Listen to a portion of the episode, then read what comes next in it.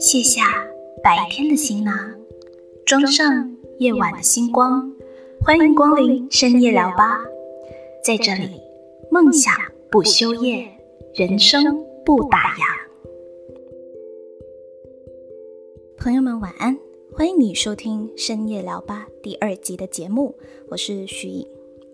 你觉得自己是边缘人吗？在你的生活经历中，有没有遭遇过被朋友或同事排挤呢？有没有感觉自己时常害怕到人潮汹涌的地方呢？或者自己的想法和价值观总是无法得到别人的认同和理解呢？说的再直白一些好了，就是别人眼中的怪人，或是不善于社交和团体活动的那个人。今天要和你聊的话题是边缘人，到底什么是边缘人？我们要如何摆脱边缘人生，以及我们应该如何理解在我们生活中的边缘人？我发现呢，最近这几年，无论是欧美或是台湾影视圈，他们都探讨了很多边缘人的课题，像是之前非常有名的一部电影《小丑 Joker》，我相信大多数人。都看过，还有台剧《我们与恶的距离》呀，呃，最新的台剧《谁是被害者》的影集等等，这些电影、电视剧都把镜头和故事的主角聚焦在这些边缘人物的身上，让越来越多社会上的这些小人物呢，有机会被看见、被听见。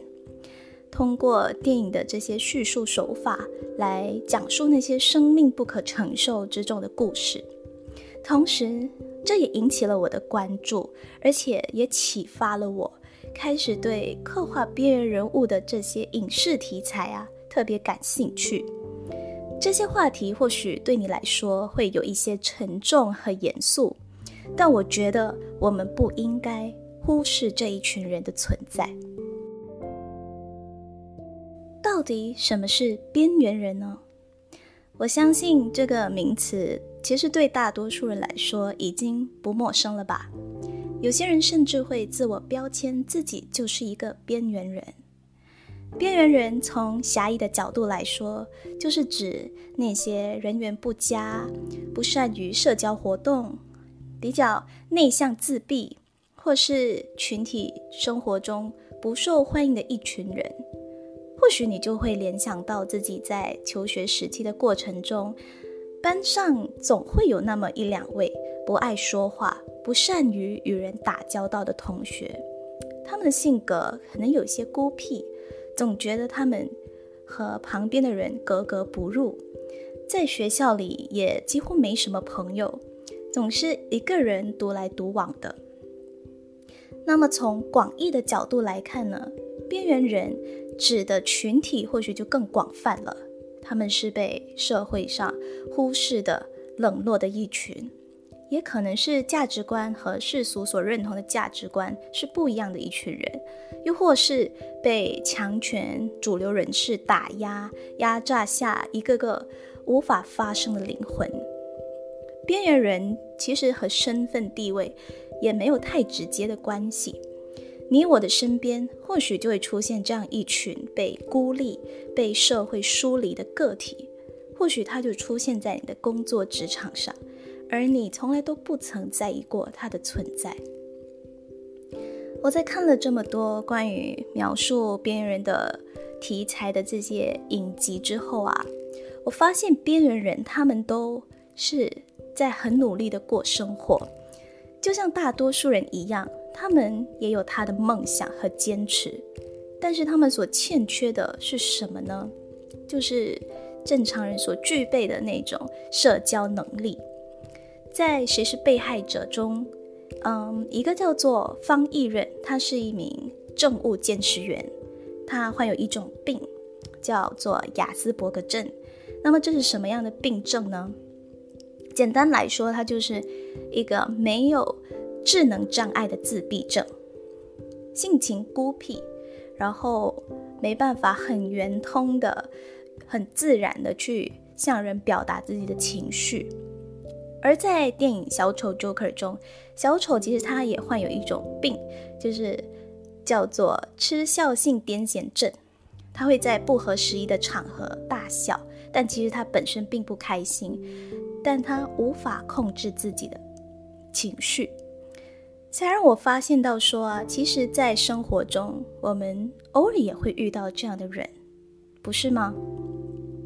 比如有一次我在巴士上就看到一位印度男子，他会大声的和自己说话，但是其实周遭并没有人跟他对话，他就是很大声的跟自己说话，然后说话声音大声到充斥了整个巴士里面。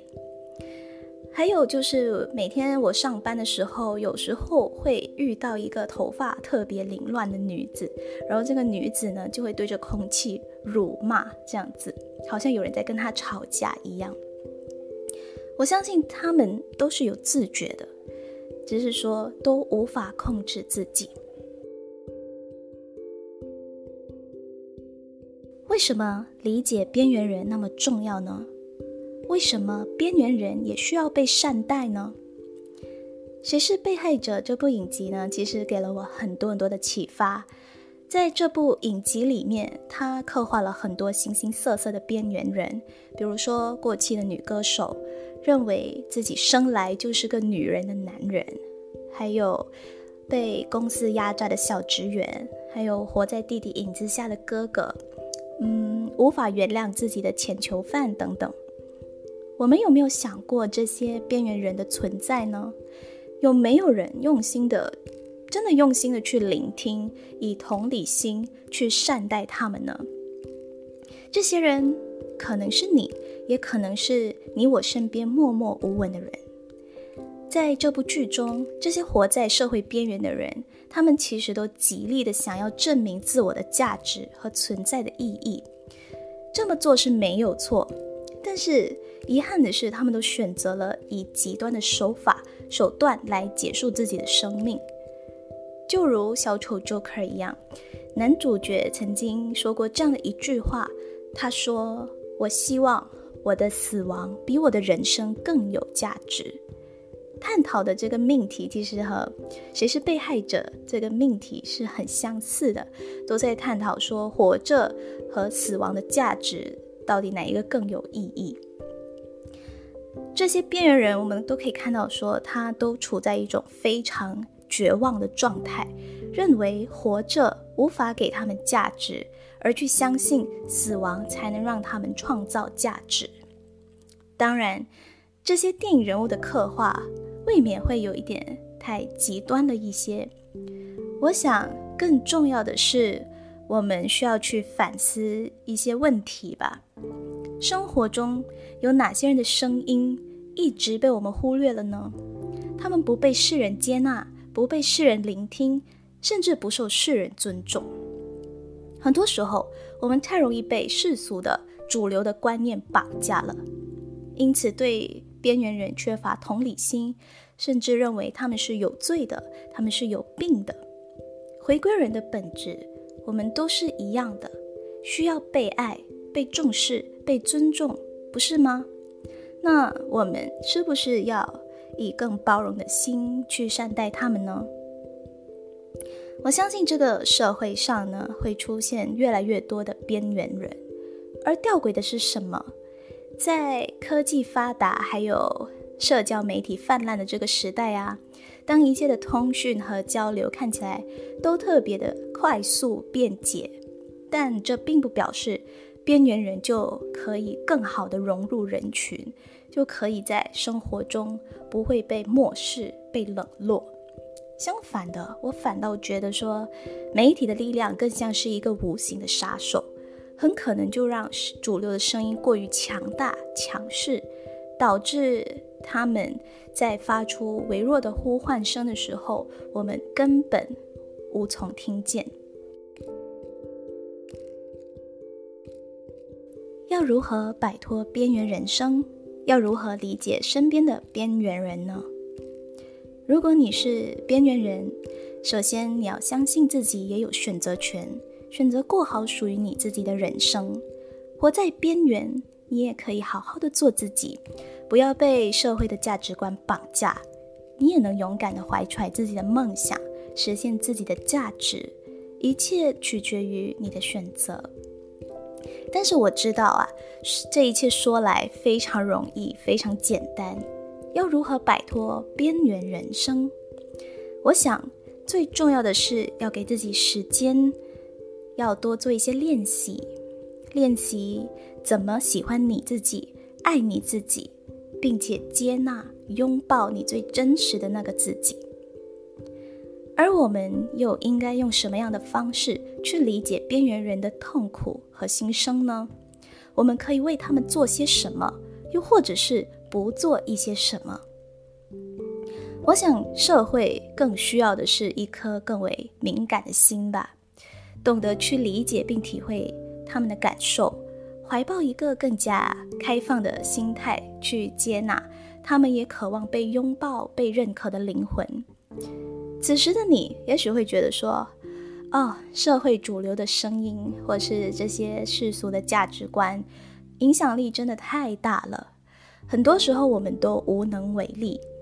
但是，我相信，只要有多一个人懂得理解、懂得谅解的话，不再粗暴的批判他们和大多数人的不一样，就会有多一颗破碎的心灵被治愈。在这个社会中。没有人是一座孤岛，但愿每一个人都可以好好的做自己，爱自己。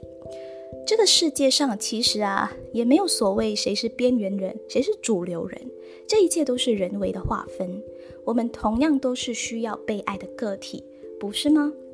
每一个人的生活经历和感受都是独特的，没有人可以取代谁，也没有人可以彻底的去理解另一个人的经历。我们应该做的是什么呢？我想是尊重每一个生命吧。而你愿意为他们伸出理解之手吗？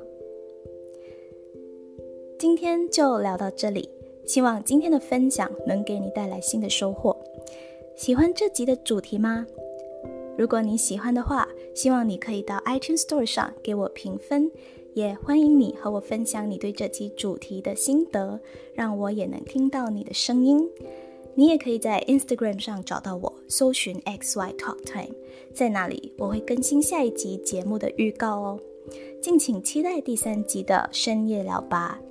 非常感谢您的收听，愿你今晚有个好梦。我们下期见。